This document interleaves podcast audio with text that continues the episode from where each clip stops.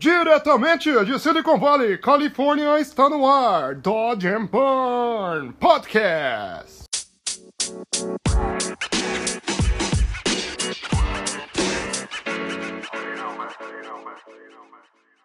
Fala galera! Hoje no terceiro episódio de Dodge and Burn trago o meu amigo Ricardo Moreira.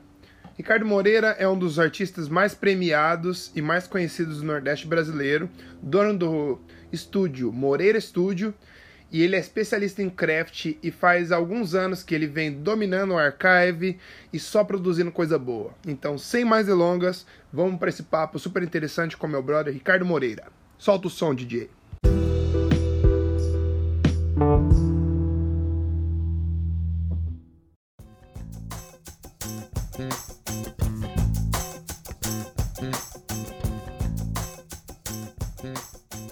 Aí, galera, hoje estamos aqui com o Ricardo Moreira, o meu brother, um retocador com estilo craft do Nordeste brasileiro, um cara que já saiu milhares de vezes na Archive, e, é, e tô muito feliz de trazer ele aqui, galera. E vamos lá. E aí, Ricardo, como você tá? Beleza, Hugo? Valeu, mano. Faz Pois tempo é. que a gente não se fala, né? Parabéns aí pelo, pela ideia do, do podcast e obrigado pelo, pelo convite. Não era pra eu estar aqui, não. Mais uma vez eu de intruso Intruso nessas coisas. Tem gente melhor pra convidar, sempre falo isso, isso. mano.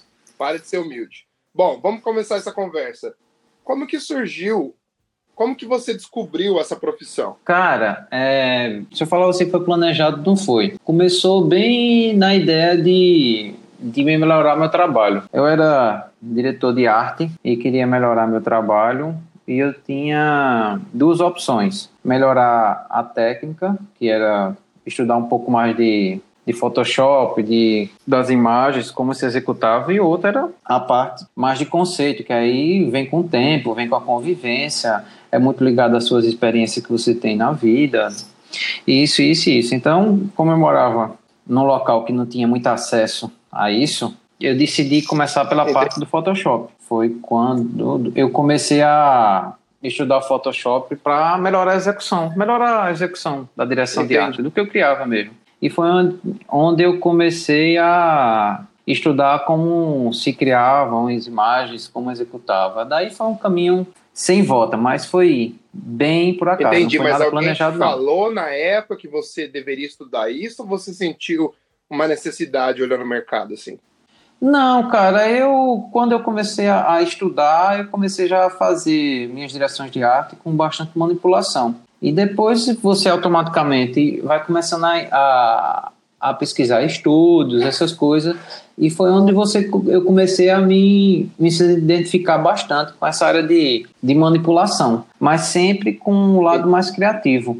Eu sempre falo que não tenho tanto tempo disso, comecei Tive a ideia de abrir o estúdio em 2012, mas acho que eu comecei mesmo a trabalhar uns seis anos Ah. atrás. Eu acredito que não seja muito tempo, Nossa, não. mas só se- seis anos do quê? De estúdio? É, Caramba, você ganhou É. todos esses prêmios já só em seis anos. que tudo de prêmio, rapaz. Duas rifas e algumas coisas mais. E muita sorte. A galera que ganha, eu vou na só Na carona. Archive você tá- já saiu, foi o artista que mais saiu na Archive. Não, foi nada, que é isso. Tem gente maior. Se eu for contar os que tá na frente lá, uns 10 folhas. E deixa eu te falar uma coisa. Como que é. Ah. Como que é. Eu fiquei, é, você foi tá- é pai, sua filha tem o quê? Dois anos agora, né? É, completa Ah, semana legal. que vem. E como que é conciliar o trabalho que você faz? Porque você trabalha bastante horas, né? Acho que a gente que trabalha nesse mercado tem, uma, tem um volume de trabalho muito grande durante o dia. E como você faz para conciliar isso com a vida de pai? Cara, quando eu decidi abrir o, o estúdio, eu fui para uma, uma sala comercial como uma empresa qualquer. E também começar o, o estudo numa região que não tinha demanda, que ainda não tem demanda. Acho que até hoje eu só fiz um trabalho aqui para a cidade onde eu moro, Caruaru, Pernambuco. E eu tenho que fazer criação, porque no começo não tinha como se sustentar, não tinha, eu não tinha pasta, não tinha nada. Nem conhecia ninguém de fora para poder, me- poder me indicar. E como eu só faço só pós, eu era muito limitado a depender de foto, do fotógrafo e de vários fatores. Então, no início, eu tive uma sala e tive uma estrutura de estudo como um, de empresa Aham. como outra qualquer. O que, o que, que aconteceu? Com o tempo, é, a demanda de tratamento foi crescendo e é uma demanda que praticamente eu faço sozinho. Salve alguns projetos que demanda uma ajuda externa e eu chamo a galera para me ajudar. Mas são, não são Entendi. muitos projetos, não. Aí só que aconteceu o seguinte: chegou um momento que eu estava mais fazendo tratamento do que criação. E não justificava mais eu ter aquele espaço físico porque eu não atendia cliente localmente. Mas o fator decisivo em relação a isso foi a questão ah. do fuso. O fuso o fuso estava complicando muito minha qualidade de vida, porque às vezes eu tinha que sair de casa na madrugada para ir fazer um ajuste e enviar um arquivo. Estava puxando muito para baixo minha qualidade de vida. E eu nem pensava ainda em, em ser pai. Então, trazer o estudo para casa tem essa vantagem, tem as desvantagens também, toda hora ela bate na porta, mas por incrível que pareça, ela já entende quando eu falo, tá. papai está trabalhando. Porque apesar de, apesar de ser um, um estudo em casa, existe um espaço todo separado, todo, todo trabalhado de maneira técnica, de, de pintura, uhum. iluminação, tudo é feito tecnicamente, não é tipo, vou colocar uma, alguma coisa ali no cantinho ah, fazer. Você não. esse setup que... profissional para sua casa, né? Exatamente, é, no, no, no local isolado que tem, ele é bem isolado para ter todo esse controle de luz, de cor, tudo como se é necessário. Legal. Então você faz tudo sozinho. Desde o começo você, você sempre trabalhou sozinho, mas nesses quando você pega um trabalho grande assim, você tenta pegar mais alguém para ajudar, mas geralmente sempre foi tudo sozinho, né?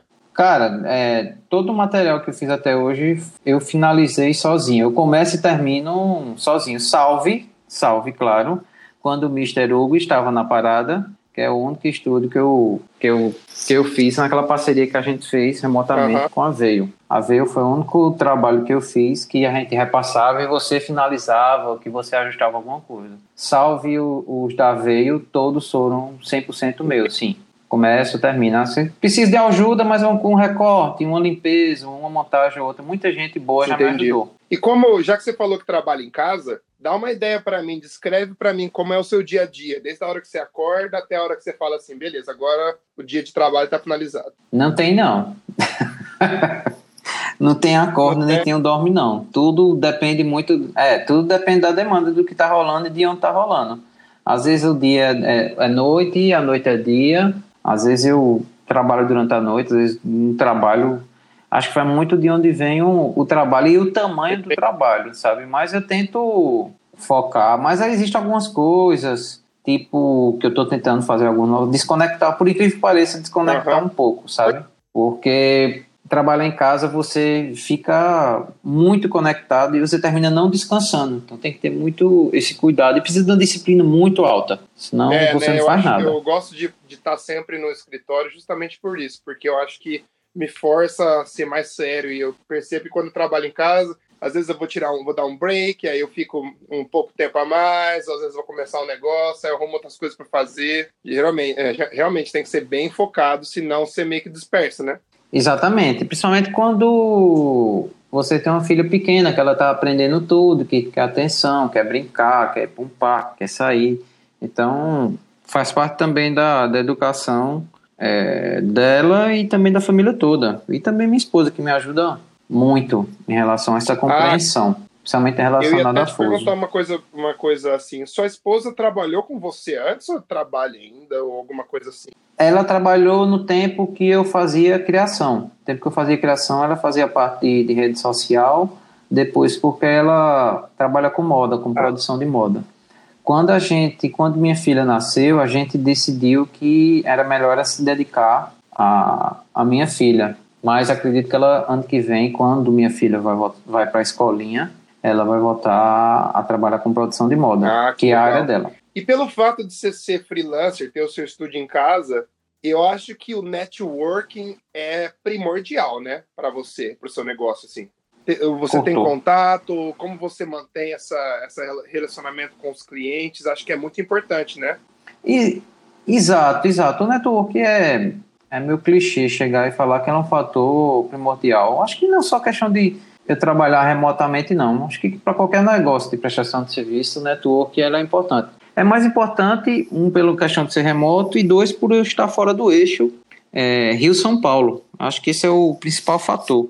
principal fator é nem ser remoto, é estar fora, não visitar, não participar de reuniões presenciais, as pessoas não conhecerem. Então, o network ele é muito importante. Mas acredito que não seja um fator decisivo, não. O fator decisivo é, como qualquer prestador de serviço, é o que você já fez e o que você está uhum, apto a entregar. É o seu nível de trabalho, né? Exatamente, é isso, experiência. Acho que esse é o, esse é o seu principal fomentador de network. Entendi. Você tem bastante cliente brasileiro e gringo ou só brasileiro? O é, é muito diverso é, essa, essa carteira. Tem hora que a demanda vem mais externa, tem hora que a demanda vem mais Brasil.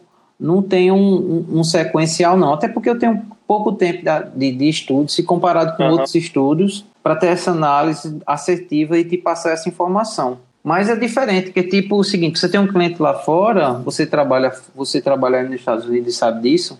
Enquanto um cliente lá fora faz duas campanhas por ano, um cliente brasileiro faz 20. Não sei hoje não faz mais esse volume, mas o, o volume brasileiro uhum. é bem maior e termina sendo mais urgente. Lá fora é um pouco mais planejado, se pensa um pouco mais.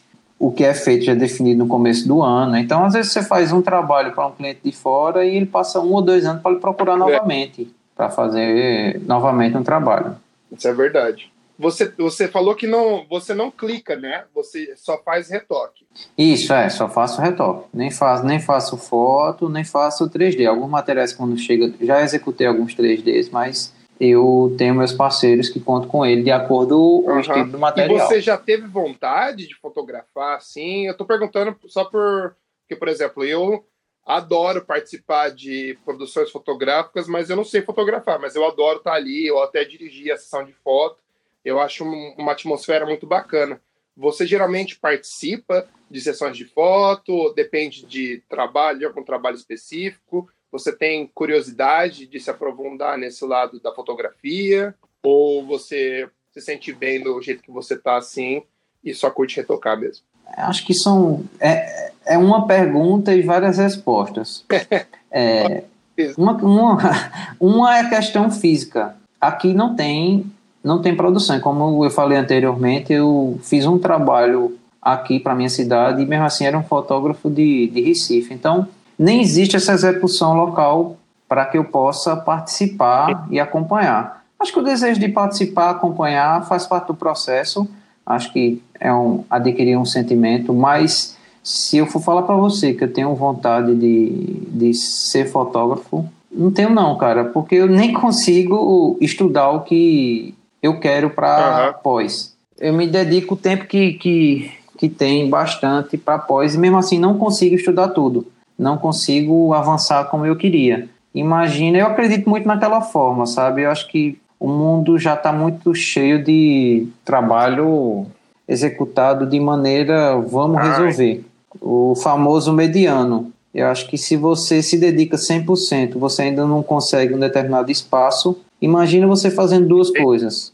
Se eu não me dedico 100%, eu vou fazer fotografia, eu vou tirar pelo menos 20%. Então, eu não vou chegar a 100% de dedicação na pós. Então, acho que você já fica um pouco atrás. Tem pessoas que conseguem, digno, parabéns. Mas eu não consigo. Também não acredito em regra, entendeu? Pode ser que algumas pessoas se sintam aptas a fotografar, a fazer 3D ou manipular e fotografar. Eu não consigo, não, entendeu? Eu, eu não consigo. É, eu gosto de estar, tá, eu gosto de participar, tal, mas eu não gosto, eu não consigo clicar e eu também entendo o que você quis dizer que demora muito tempo, porque a gente é muito chato. Então, para você se se colocar para fazer um tipo de trabalho desse, você vai querer chegar num nível profissional muito bom. Isso vai, demanda muito tempo. Então, eu entendo total sua posição.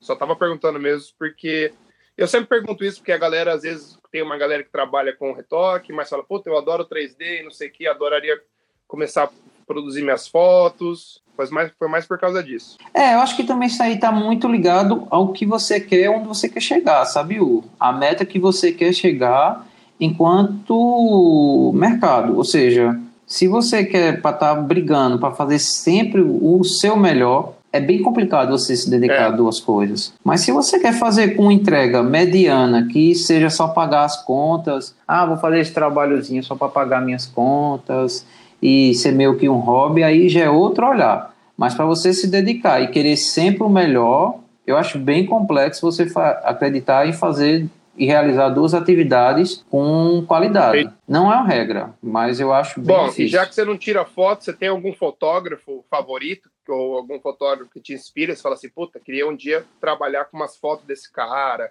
ou tipo, esse cara foi o que eu trabalhei, foi a foto que eu mais gostei de ter trabalhado? Cara, eu, eu, eu sou péssimo. eu sou péssimo, péssimo de, de nomes. Eu acredito com todo fotógrafo que, que eu trabalhei, eu aprendi um pouco. Eu acredito que, que fotografia ela tem como princípio a técnica, mas como diferencial o olhar. Então eu não consigo falar existiu o melhor, existiu o pior. Não, mas na eu acredito opinião, que entendeu? na sua opinião pessoal, não estou pedindo para você classificar o ranking e tal. ninguém vai ficar, ninguém vai ficar Cara, nem nada.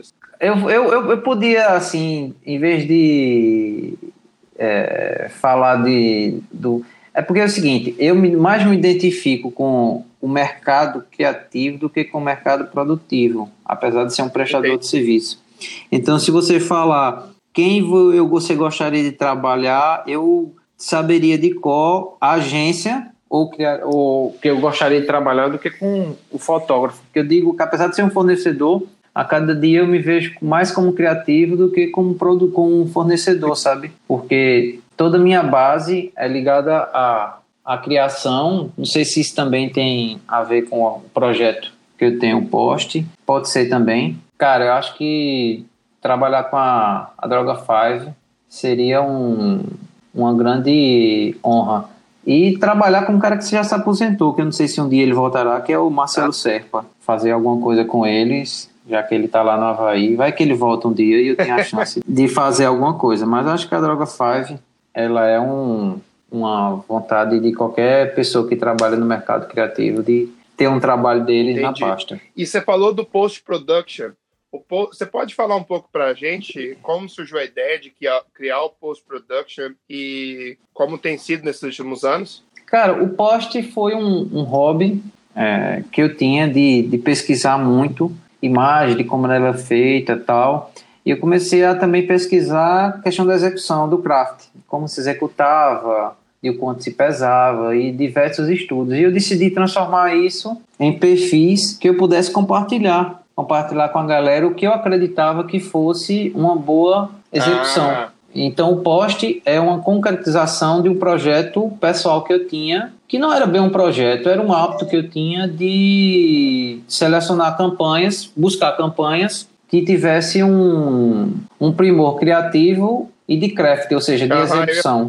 Então tem bastante, todas as ideias que tem lá são ideias legais e são bem produzidas e são de estilos diferentes. Então acho que meio que fica um banco de referência, né? De referência legal, de coisa que já saiu. Exato, é. Meu objetivo era exatamente isso, era é, concretizar, tornar público e dividir com a galera é, as referências que eu acreditava ser, que fossem relevantes para o mercado. Claro que é uma coisa bem pessoal, não é de objetivo comercial nenhum, não tem fins lucrativos, mas ele é um, um trabalho que faz com que eu viva em eterna busca por coisa diferente, por execução e isso é muito fatores. legal, né, cara? Porque você vai sempre te mantém ligado, tipo se mantém alerta no que está acontecendo no mercado mundial, e eu acho que deixa você sempre atento, sabe? Você, tipo, olha, não, você não acomoda.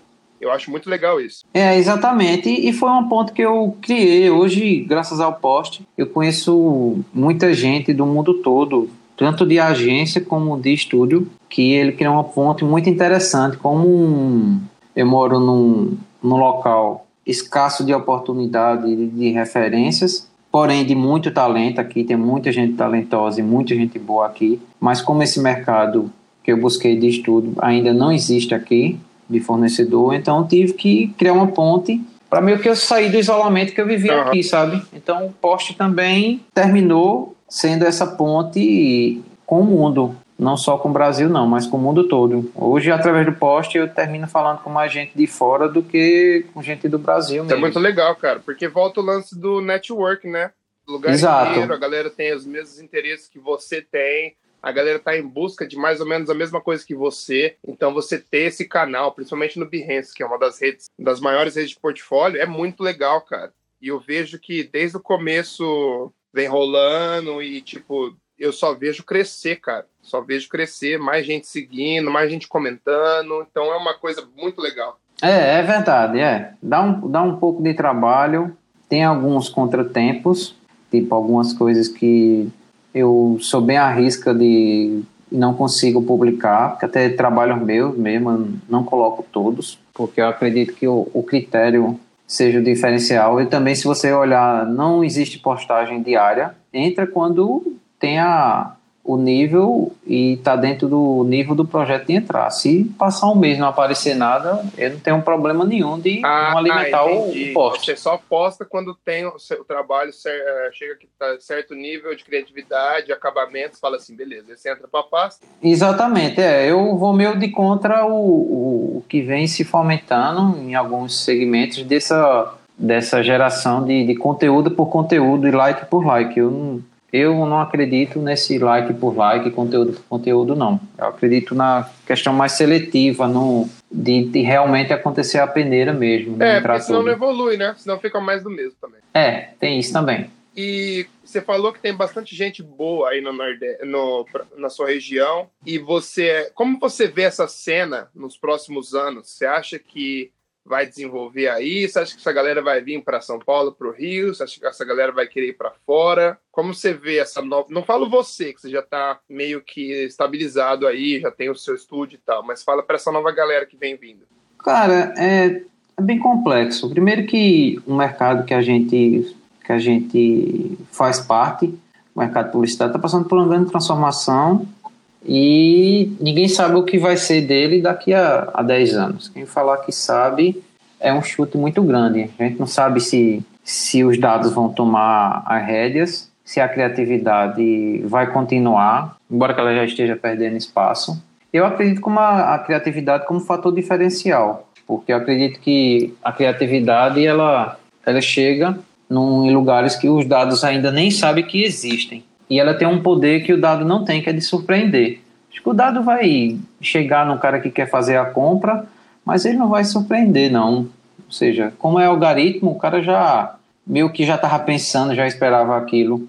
Então ele não vai ter o ato de surpreender, ele vai ter o ato de entregar. E isso a publicidade, a criatividade da publicidade, ela tem a, a diferença. Mas eu não sei, eu não sei os dados como é que se vai tomar em relação a isso. Isso é um ponto que vai levar a outro ponto que é em relação às outras gerações. Eu acredito que as gerações agora têm muito acesso à informação, muito. só que elas só que elas perderam a referência física. O que é que acontece? Hoje em dia você começa termina gerando muito muita gente que sabe tudo, mas muita gente que quer executar tudo e tem pouco Entendi. foco, sabe?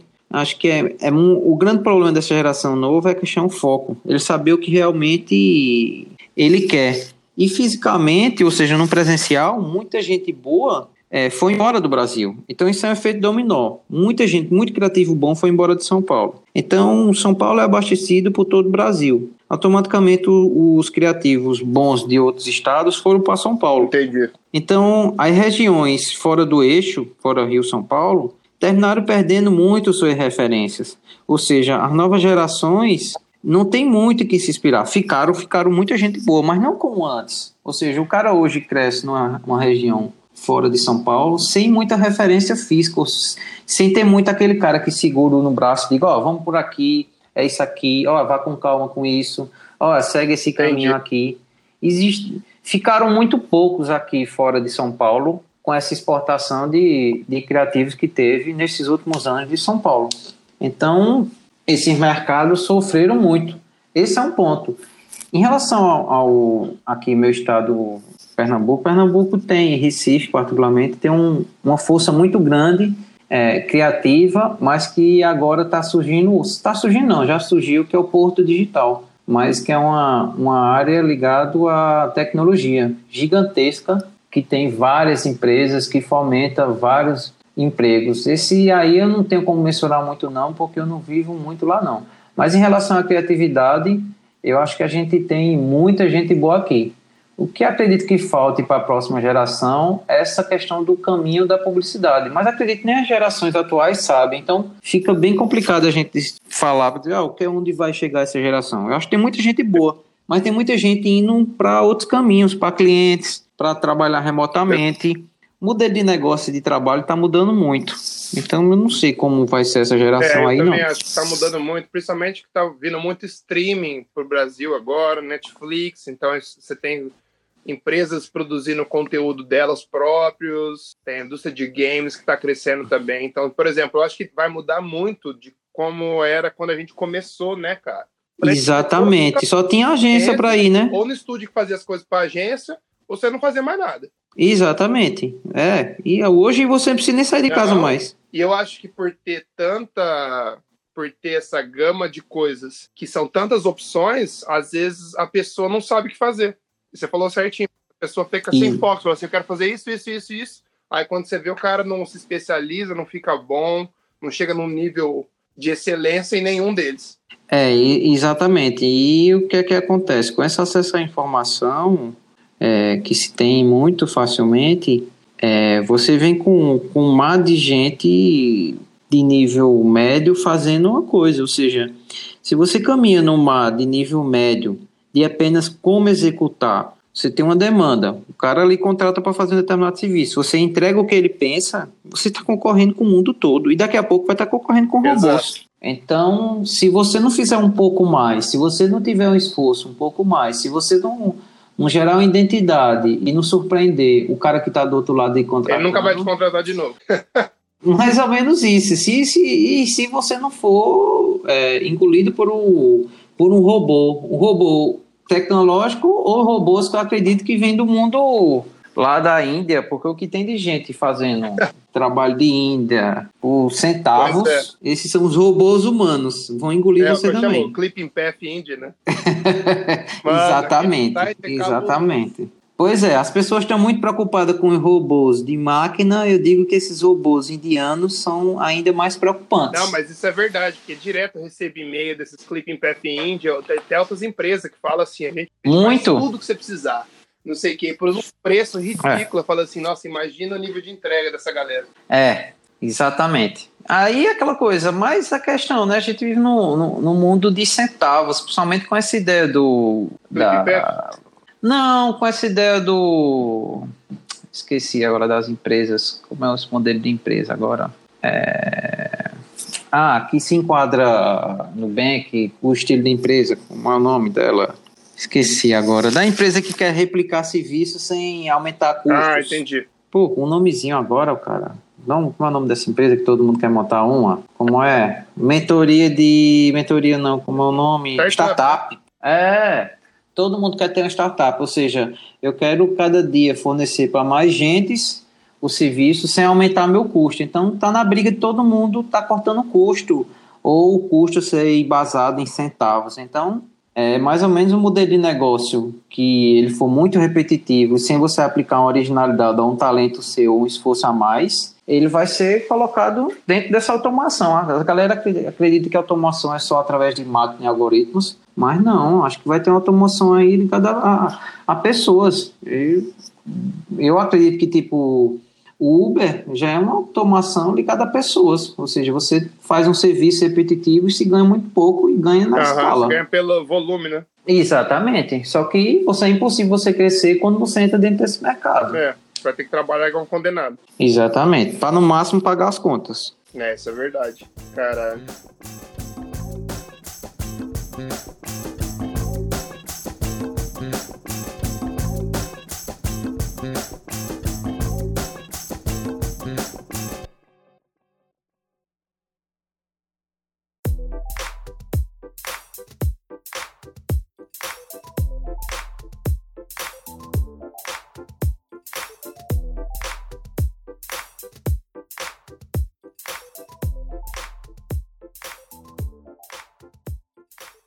Bom, deixa eu perguntar num lado um pouco mais pessoal agora.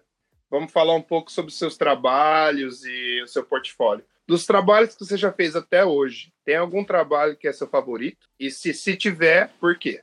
Cara, eu, eu, gosto de todos os trabalhos que estão lá publicados. Eu me identifico com todos, é tanto que tem, tem mais trabalho que eu desativei, que eu acredito que o massa do Ben Race é esse, que você dá para olhar alguns rascunhos de trabalho que você já fez e deixou eles não visíveis. Não porque você não se identificou, é porque você acredita que você faria ele bem melhor hoje. Então, quando você acredita que faria bem melhor, que tem muito vacilo lá no começo, você termina eles deixa de estar visíveis. Eu acho que isso é um ponto. Eu, assim, eu acredito que o, o, são dois trabalhos que eu acredito muito importantes. Um, meu primeiro, que é um de massinha aqui da agência de Recife, uhum. que foi meu primeiro trabalho de, de tratamento de imagem e também foi minha primeira archive. É muita sorte. E o outro é um trabalho que eu fiz para a ONU, aquele lá das mulheres, ah, de Dubai, da agência ah, Dubai. O, negócio do Google na boca delas, né? Exatamente, é, que fala sobre os direitos dela. Então, eu acredito que esses dois trabalhos são bem representativos em termos de, de visibilidade e marcantes, porque um foi meu primeiro trabalho, o outro foi meu primeiro trabalho internacional e que tirou aquela carta do, pelo menos alguém quando olha meu, meu portfólio, pelo menos esse trabalho de Dubai o pessoal aceita, isso eu conheço. Pelo menos esse o pessoal olha e, e conhece, ajuda um pouco na questão da, da apresentação do estúdio, já que não é segredo para ninguém que é um estudo pequeno e um estudo de um homem só. Não, mas é, é, que nem o Chuck Norris, é o exército de um homem só, mas é qualquer coisa. Nossa, é nível bom. Sei que você quer ser humilde e tal, mas eu não preciso ser humilde aqui, porque estamos falando do seu estúdio. Então, eu vou assinar embaixo, Estudo Moreira, um nível cabuloso e tem sido uma das vertentes fortes de bom trabalho no Brasil. Então, tem que reconhecer isso. É, elogio de amigo não vale não, então você já um desconto aí, Hugo. e você acha difícil se comunicar em inglês com esses clientes gringos ou você acha que flui, no fim das contas, dá para se entender ali? Cara, dá para se entender usando o Google Tradutor, né? Você sabe que eu não falo, né, inglês. Você é um dos poucos caras que, que fala. É algumas das coisas que as pessoas não acreditam, acreditam. Já perdi muito trabalho com isso. Falo para quem tiver oportunidade, estude, mas estude muito inglês que é bem necessário. Eu já perdi muito trabalho, questão da língua, mas quando chega e dá para se comunicar através do message, do Skype ou por e-mail, a coisa rola naturalmente. Porque eu acredito também que, como eu estudo muito o lado mais criativo do que como fornecedor, termina que eu gero um atendimento, um entendimento meio automático do que o cara está pensando do outro lado. E também eu busco sempre fazer o um material diferenciado em relação ao que ele deseja. Se você entrar no meu portfólio, você vai ver também que pouca imagem se repete. Apesar de ser ter muito fotógrafo, muito trabalho no mundo todo, eu tento fazer meu trabalho. Primeiro que ele não apareça, pareça que não tem Photoshop lá, e outro que ele seja com a leitura de originalidade sempre presente, ou seja, as imagens não se repetem. Você não vê um, um tratamento ou um color que se repita um, nos meus trabalhos. Sempre tem um estilo diferente, tentando uma estética diferente, é. cores diferentes. Isso. É, exatamente. Esse é o que eu sempre, que eu sempre busco fazer, é dar uma estética sempre diferente em cima da ideia, não é? Também. Eu acho que tem alguns aspectos ligados à, à criatividade que eu busco sempre entender. Que mostra, e mostra versatilidade também, né? Mostra que você consegue passear por esses estilos de toque, explorar cores diferentes, músicas diferentes para trazer essa mensagem, essa ideia de uma forma diferente. Acho bem legal isso, cara. É, e dentro do, do, da ideia, né? Fortalecer através das imagens o conceito inicial pensado e proposto para o trabalho final ele tentar ficar pelo menos 0,001% mais forte hum. na sua leitura de entendimento do que conceito foi pensado para se passar ali. Então você não tem um estilo de retoque favorito, você é meio que nem eu, você gosta de explorar e meio meio que brincar por, por essas estéticas, né? Sempre testar alguma coisa nova, tentar uma estética diferente. Eu acredito. Eu acredito, eu acredito que a ousadia também, como eu venho do lado criativo, tu também vem de agência, acho que termina a gente sempre pesando para esse lado de, de ousar e de querer fazer sempre algo novo, apesar de o brief, de, apesar do brief ser sempre é, um objetivo de retoque, mas a gente sempre quer fazer algo diferente. Não acredito que isso seja uma regra, é só uma questão de estilo mesmo meu e de muitos outros. Seu também, tá vendo aí? Eu acho que é um diferencial, cara. É um diferencial, porque às vezes, por exemplo, o cara me pede, ah, faz essa coisa aqui, meio que pro lado verde e tal, com azul.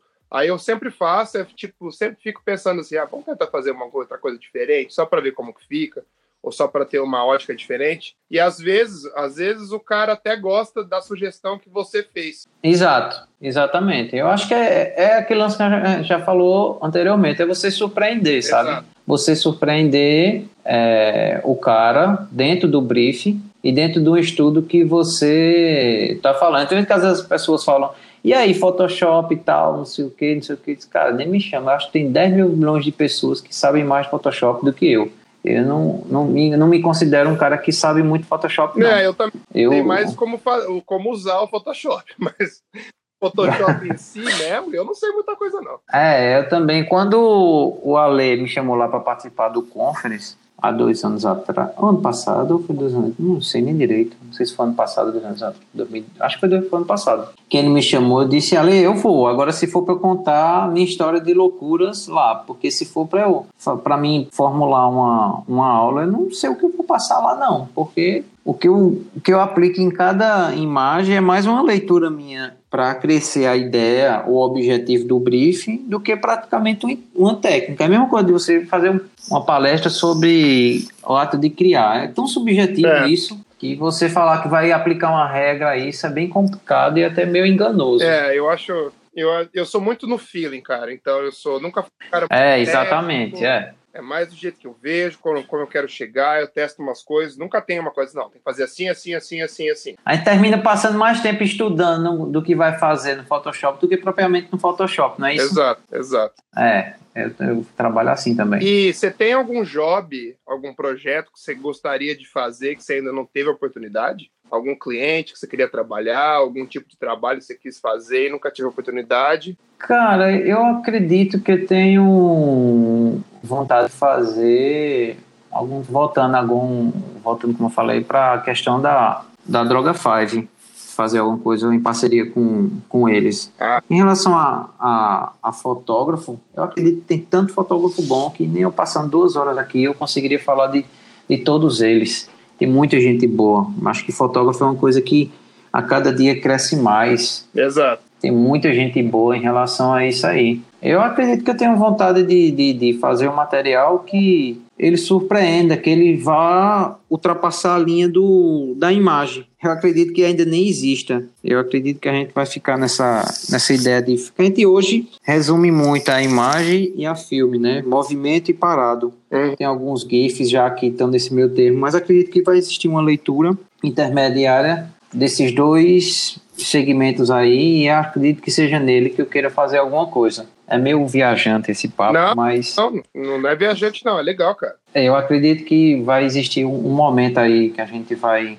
precisar de ficar nessas duas camadas de trabalho, sabe? Como eu também tenho um, um lado meu de vídeo que está adormecido, eu acredito que possa ser que em algum momento eu venha fazer algum projeto que caminhe dentro dessas duas áreas, filme e imagem. Ah, que massa.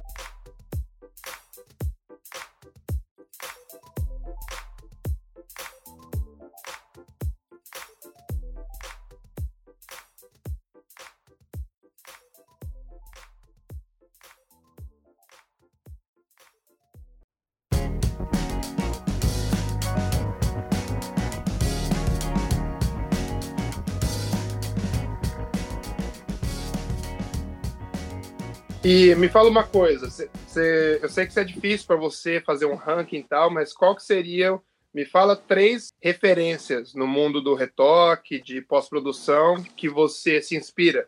Você fala assim, puta, eu sempre curti o trabalho desses caras tal. Fala três para mim. Cara, eu acho que é bem, bem, bem complexo, uma, porque é cada trabalho, eu acho que o estudo é, fica apto a fazê-lo, não. Acho que a qualidade está muito muito próximo quando você fala de, de grandes, principalmente Brasil. Eu acho que trabalhar no Brasil, você trabalha para qualquer parte do mundo. É um nível uhum. de, de um nível técnico, queira ou não, os diretores, melhores diretores de arte do mundo em relação a craft são brasileiros. Isso aí é inegavelmente reconhecido pelo mundo todo. Quando faz uma, uma coisa do craft verdadeiro, é, os brasileiros são muito bons em relação. Quando coloca o craft é a ideia. A gente tem essa, esse misto aí que, quando se unem, ficam quase que imbatíveis. Os brasileiros são muito bons em relação a isso. Eu vou, não vou pontuar um, assim os melhores, mas acredito que os que mais trabalham para o mercado. Não, não os melhores, é os, os seus favoritos. O quê? Tipo, alguém que te inspira, tipo, não precisa né, ranquear os, os, os estúdios do Brasil, tipo assim, no, no estúdio que você curta. Assim, mas Brasil ou mundo? Tanto faz. Ah, tanto cara, faz. eu acho que no mundo, eu acho que o, o lá de o de Singapura, acho que é Singapura. O pessoal da Illusion. Uhum. Tailândia, quer dizer. Os tailandeses da Illusion são fantásticos, acho que todo mundo já conhece. Tem o pessoal do Carioca, que apesar, Carioca. De, que apesar de ser o nome Carioca, não são brasileiros. É, de Carioca não tem nada naquela porra, né? pensando assim, da onde que esses filhos da puta tirou esse nome? Porque não faz sentido. É, e o Carioca, eu acho que Carioca, não sei como é que é, depois eu vou até perguntar o, ao, ao diretor lá. É, eu conheço ele, eu vou perguntar o nome dele. Porque se fosse um carioca com K, né? Mas é um carioca bem brasileiro mesmo, com CA, né? não é? Não faz nenhum, não faz sentido nenhum essa fita pra mim. É, é, bem, bem estranho mesmo. Eu vou perguntar. Depois até ele eu pergunto e te fala, você fala aí como é que surgiu. E eles dois são, mas eu acredito também em relação a. Eles dominam muito o lado da, da execução de, de ideias tem um, um francês muito bom também, que se chama Asli. Asli. A-S. É. Paris, né? É, exatamente. Eles são muito bons. Eu acho que eles têm um domínio técnico e de leitura de identidade muito bom. Tem um pessoal da, da Zumbi. Eu gosto muito do pessoal da, da Zumbi aqui no Brasil. Tem o pessoal a Platino, que dispensa também. Dispensa apresentações. É, dispensa apresentações. Como eles são um dos primeiros, se não forem um primeiro grande estúdio aqui brasileiro, se tiver, pode ser que tenha outros. Eu sou péssimo de data, também sou novo nisso. Ah, eu acho que Platino deve ser um dos. Se não é um dos, o primeiro, é um dos primeiros. Cara. É. Eu vou trazer o Flávio, vou trazer o Flávio aqui no, no podcast para falar para ele, para falar com ele, porque, tipo assim, cara esses caras influenciaram uma geração inteira. Exatamente. Influenciam, né, cara? Eu acho que eles têm, eles têm, é. eles conseguem realizar qualquer ideia. Eles têm, é, se você olha o portfólio dos caras, os caras já executaram da mais simples de um pack de cerveja a um dragão no barco, como aquele lance lá da, da Adobe. Ou seja, não, exi não existe limite para a execução disso, não. E essa diversidade dele de execução é o que impressiona. E tem vários Exato. outros aqui, outro, eu vou esquecer de alguns amigos que depois vão, vão ficar chateados comigo, mas tem vários amigos que eles sabem que eu admiro o trabalho deles aqui no Brasil. Não, lógico. Então, e a gente só tá falando aqui de bobeira, tipo, não estamos criando um ranking nem nada. Exato. E, é, exatamente, é, exatamente. Não estamos fazendo, estamos só falando de inspiração em geral.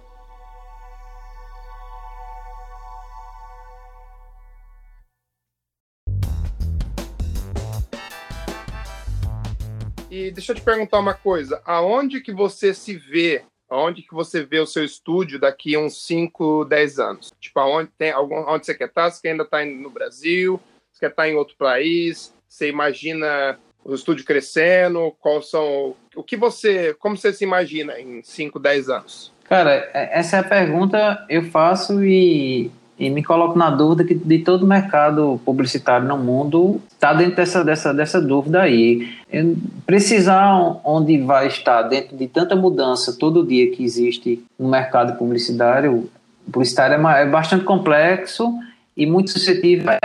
Eu acredito que eu quero que o estúdio esteja melhor do que esteja hoje, pelo menos em nível de entrega. Eu ainda acredito que o estúdio esteja começando, porque, como eu disse, eu tomei a decisão de abrir o estúdio há sete anos atrás. Tomei a decisão. Só que acredito que os primeiros anos foram muito focados em pagar as contas. Eu já fazia muita criação. Se eu falar a você que eu Exato. vivo plenamente de tratamento, eu acredito que faz quatro anos, cara, ou quatro ou três, não faz muito não. Porque demora. Exatamente, né, demora é. A sazonalidade, o Brasil é um país cheio de crise, de crises e a política interfere muito em vários sentidos na economia. Então é um, um local cheio de, de sazonalidade.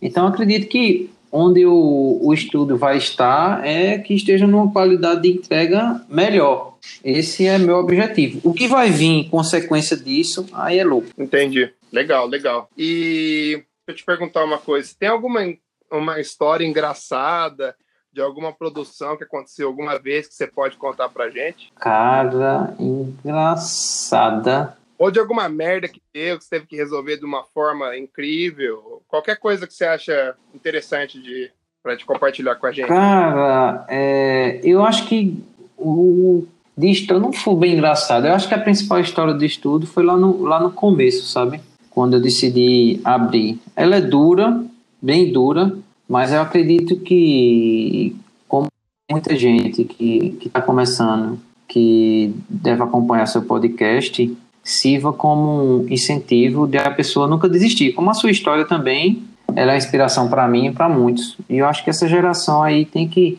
saber o poder que elas têm de também de foco. Então, quando eu, quando eu comecei, eu tive tudo e todos contra. Por quê? Eu não planejei, não tinha como planejar. Eu vou abrir um estúdio se eu não faço foto. Eu vou abrir um estúdio que eu não faço 3D. Eu vou abrir um estúdio que não tem demanda aqui. Eu vou abrir um estúdio que eu não conhecia ninguém fora. Eu conhecia duas, três pessoas aqui em Recife, que eram agências, mas que não poderiam me prometer trabalho se eu não tinha nem experiência. Eu não podia vender um trabalho criativo como sendo de tratamento, que eu não tinha nem poder de uso disso, que seria, é, o uso era indevido, porque o, o material era da agência, eu fiz na agência, eu fiz no horário de trabalho da agência. Então, quando eu fui pesquisar muita gente, sabe aquela, aquele silêncio do outro lado que não vai dar. E teve um, uma história bem interessante e dura, que quando eu perguntei para um cara de São Paulo, que era um cara muito experiente, que tem trabalhado muito em várias agências grandes, ele disse a mim: Cara, desista,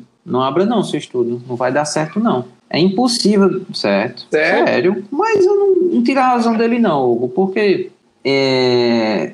veja, olhando por o lado dele, é... abrir um estúdio no local que não tem demanda. Até hoje eu só fiz um trabalho, que foi esse ano. Não tem demanda aqui. Não tem demanda onde eu moro. Eu não podia me locomover. Eu não tinha como. Eu tinha algumas coisas que, algumas pessoas que dependiam financeiramente da, na família, não tinha como ir. É, eu não tinha expertise, eu nunca tinha trabalhado fora daqui, eu nunca tinha trabalhado no estúdio. Eu não tinha um sócio ou alguém lá fora que ia ser o meu agente, que ia vender meu trabalho, que ia vender que trabalho também. Você não tinha experiência, que trabalho eu tinha para vender? Então, era, é, se for olhar pela regra e por outros que deram certo, ele não mentiu, não, cara. Ele, ele foi aquele Ué, mas tem a sua vontade, né, cara? Sua vontade, sua determinação, seu trabalho. É, exatamente. Mas ele, ele era aquela coisa. É, é, mas foi duro escutar, sabe? Eu, aquela, eu gosto sempre de ver o lado bom das pessoas. Eu acredito que ele quis falar, cara, vai ser muito difícil. Então, mas ainda está dando certo. acredito que falta muito ainda para dar certo. Estou feliz e gosto muito do que faço. Acho que isso aí já é, já é parte do pagamento e é imensurável para a gente que trabalha nessa área aí. Mas a história que, que eu tenho para contar e resumir para todo mundo que está começando é isso: não desista dos seus sonhos. Agora também estejam aptos a abrir mão de muita coisa por ele. E eu acho que o que as pessoas têm Exato. que entender é o seguinte: independente de qual que seja a sua área, você precisa se dedicar muito. Quando se, quando se fala Exato. muito, não é aquele muito, acha um minuto a mais, não. Dias, anos, abrir mão de família, abrir mão de vida pessoal abrir mão, às vezes, até de saúde. Pode parecer contraditório isso aí, mas você. É, é verdade. Não é, é verdade, porque você fala, como assim abrir mão de saúde? Você vai. Não, porque. Cara, quantas noites a gente já trabalhou, virou tal? Ou seja, isso está prejudicando a saúde. Não adianta falar que não, que isso está prejudicando a saúde. Com certeza. Não exatamente, direito, exatamente. Ficar sentado no computador o dia inteiro. Eu tive um problema no meu, no meu olho uma vez, que meu olho ficava piscando sozinho, cara, por um mês. Nossa, eu achei que ia ficar cego, maluco. Você não tem noção. E era de ficar no computador. É, pois é, cara. Mas eu acredito que é massa. Por outro lado, eu acredito, acredito que todo mundo que, que veja pós, veja foto, veja o 3D, se for tudo junto, e acredite que está apto, vá lá e faça. Vá lá e faça. É. Vai e acredite. E acredite mais em, em, nelas mesmo do que nas regras, sabe? Eu acho que uma coisa que, não, que tem que estar tá muito claro e as pessoas têm que ter muito cuidado é em relação a, aos caminhos fáceis. Não é porque também a gente teve uma dureza no caminho para chegar que é obrigado que todo mundo passe por ele.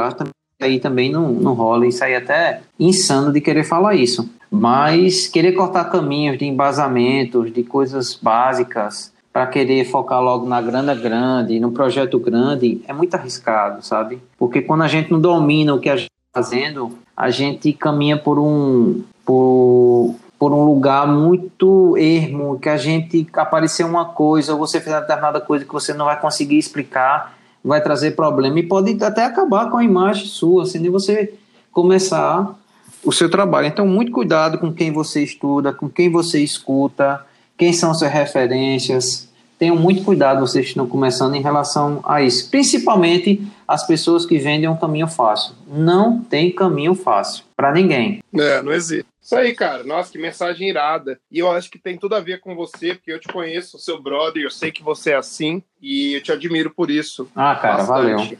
E espero que o seu estúdio cresça cada vez mais.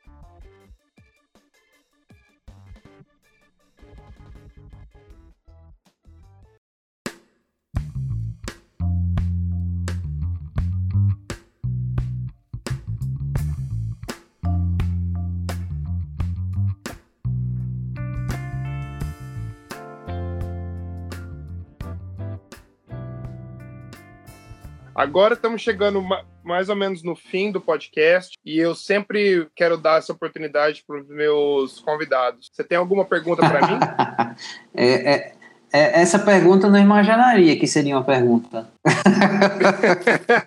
Cara, eu queria saber é, você depois que a gente a gente é amigo, a gente já passou por muito perrengue junto. Não se iludam que apesar da gente nessa, nesse clima animado e descontraído, aí eu também a gente já discutiu, já meio que bateu boca em prol de trabalho. Quando a gente tá aí querendo ah, fazer normal, um trabalho bom, a gente discute mesmo. E ficava um meio que emburrado com o outro, mas era sempre com o propósito de fazer um trabalho melhor. E acredito quando profissionais Exato. se envolvem para fazer um trabalho natural. O ruim é quando todo mundo só balança a cabeça e só executa. Aí não tem acréscimo no material e vira Exato. mais um material em vez de se destacar. em cima disso, eu queria perguntar, é, Hugo, é, como é essa sua vida de, desde que eu te conheço, que você ainda continua nessa abdicação de família, de estar longe da família, já que você está aí sozinho, não é?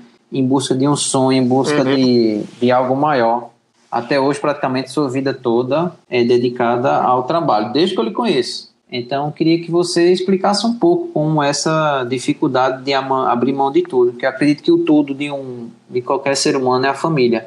E você abriu mão e vive longe, vive de pitadas de família, ou seja, só quando você visita pontualmente ou eles lhe visitam, como essa dificuldade em prol de um sonho maior e de um, de, de um alcance de carreira profissional. Explica aí a gente essa dureza que é. Bom, cara, respondendo a sua pergunta, bom, faz muito tempo que eu saí do Brasil, né? Fazem seis anos e tem razão, abdiquei de muita coisa e porque foi assim, quando eu saí do Brasil e eu falei assim, beleza, vou sair do Brasil e eu vou ficar esses seis anos lá até eu pegar meu green card e vou. E eu meio que coloquei essa missão na minha cabeça. Falei, eu vou tentar, durante esses seis anos, me dedicar ao máximo e chegar ao, ao lugar mais, tipo, ao lugar mais bacana que eu consiga na minha carreira.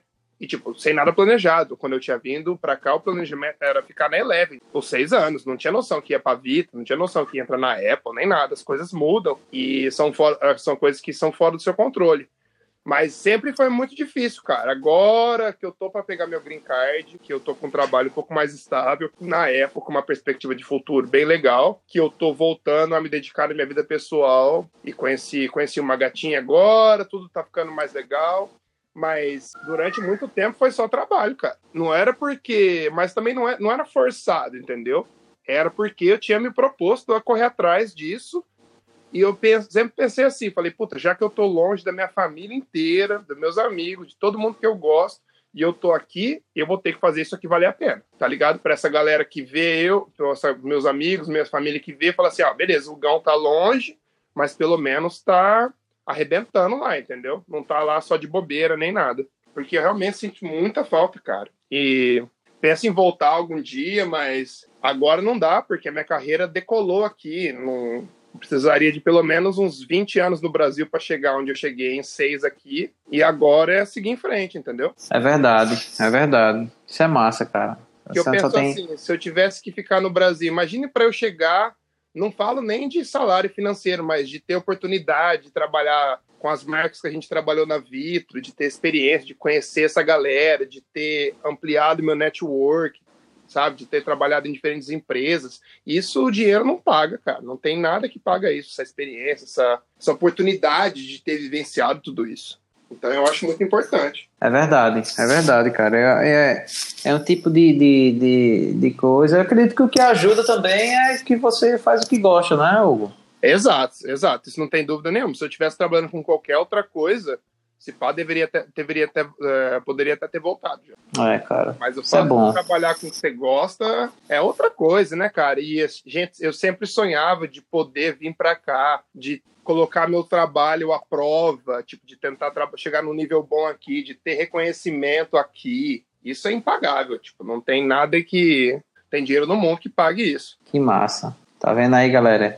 Isso é um incentivo para todo mundo. Quem está começando e quem não está começando, ou quem está terminando também. Ou quem quer chegar a algum lugar, né, cara? Se você quer chegar a algum lugar, você tem que correr atrás. Não tem nada. É, e abrir mão, abrir mão, né? Não é só correr atrás sem abrir mão também. Fazer o mesmo do mesmo.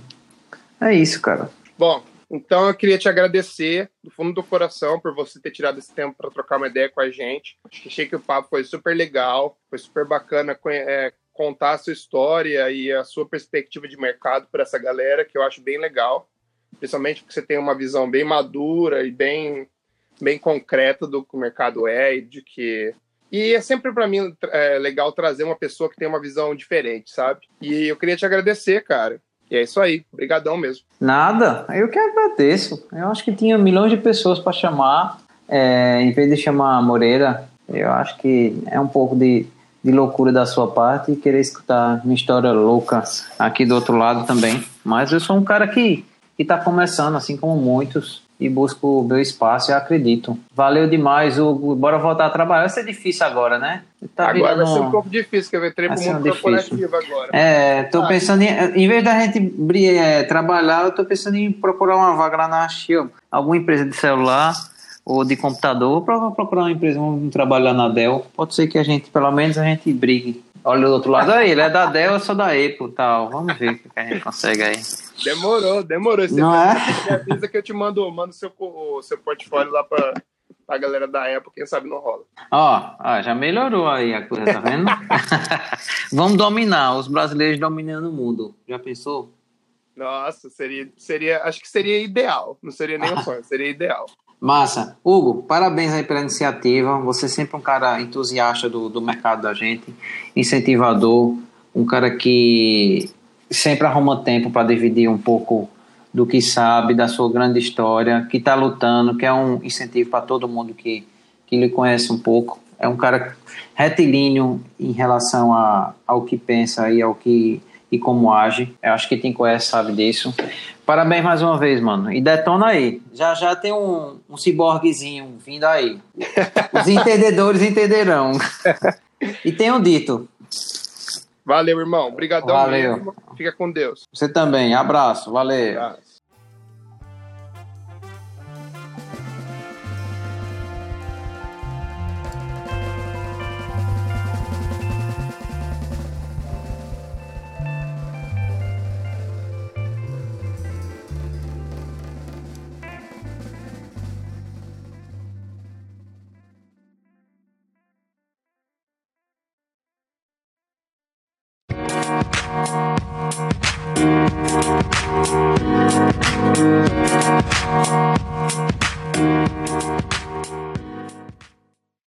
É isso aí, galera. Esse foi o episódio 3 de Dodge and Burn. Espero que vocês tenham curtido.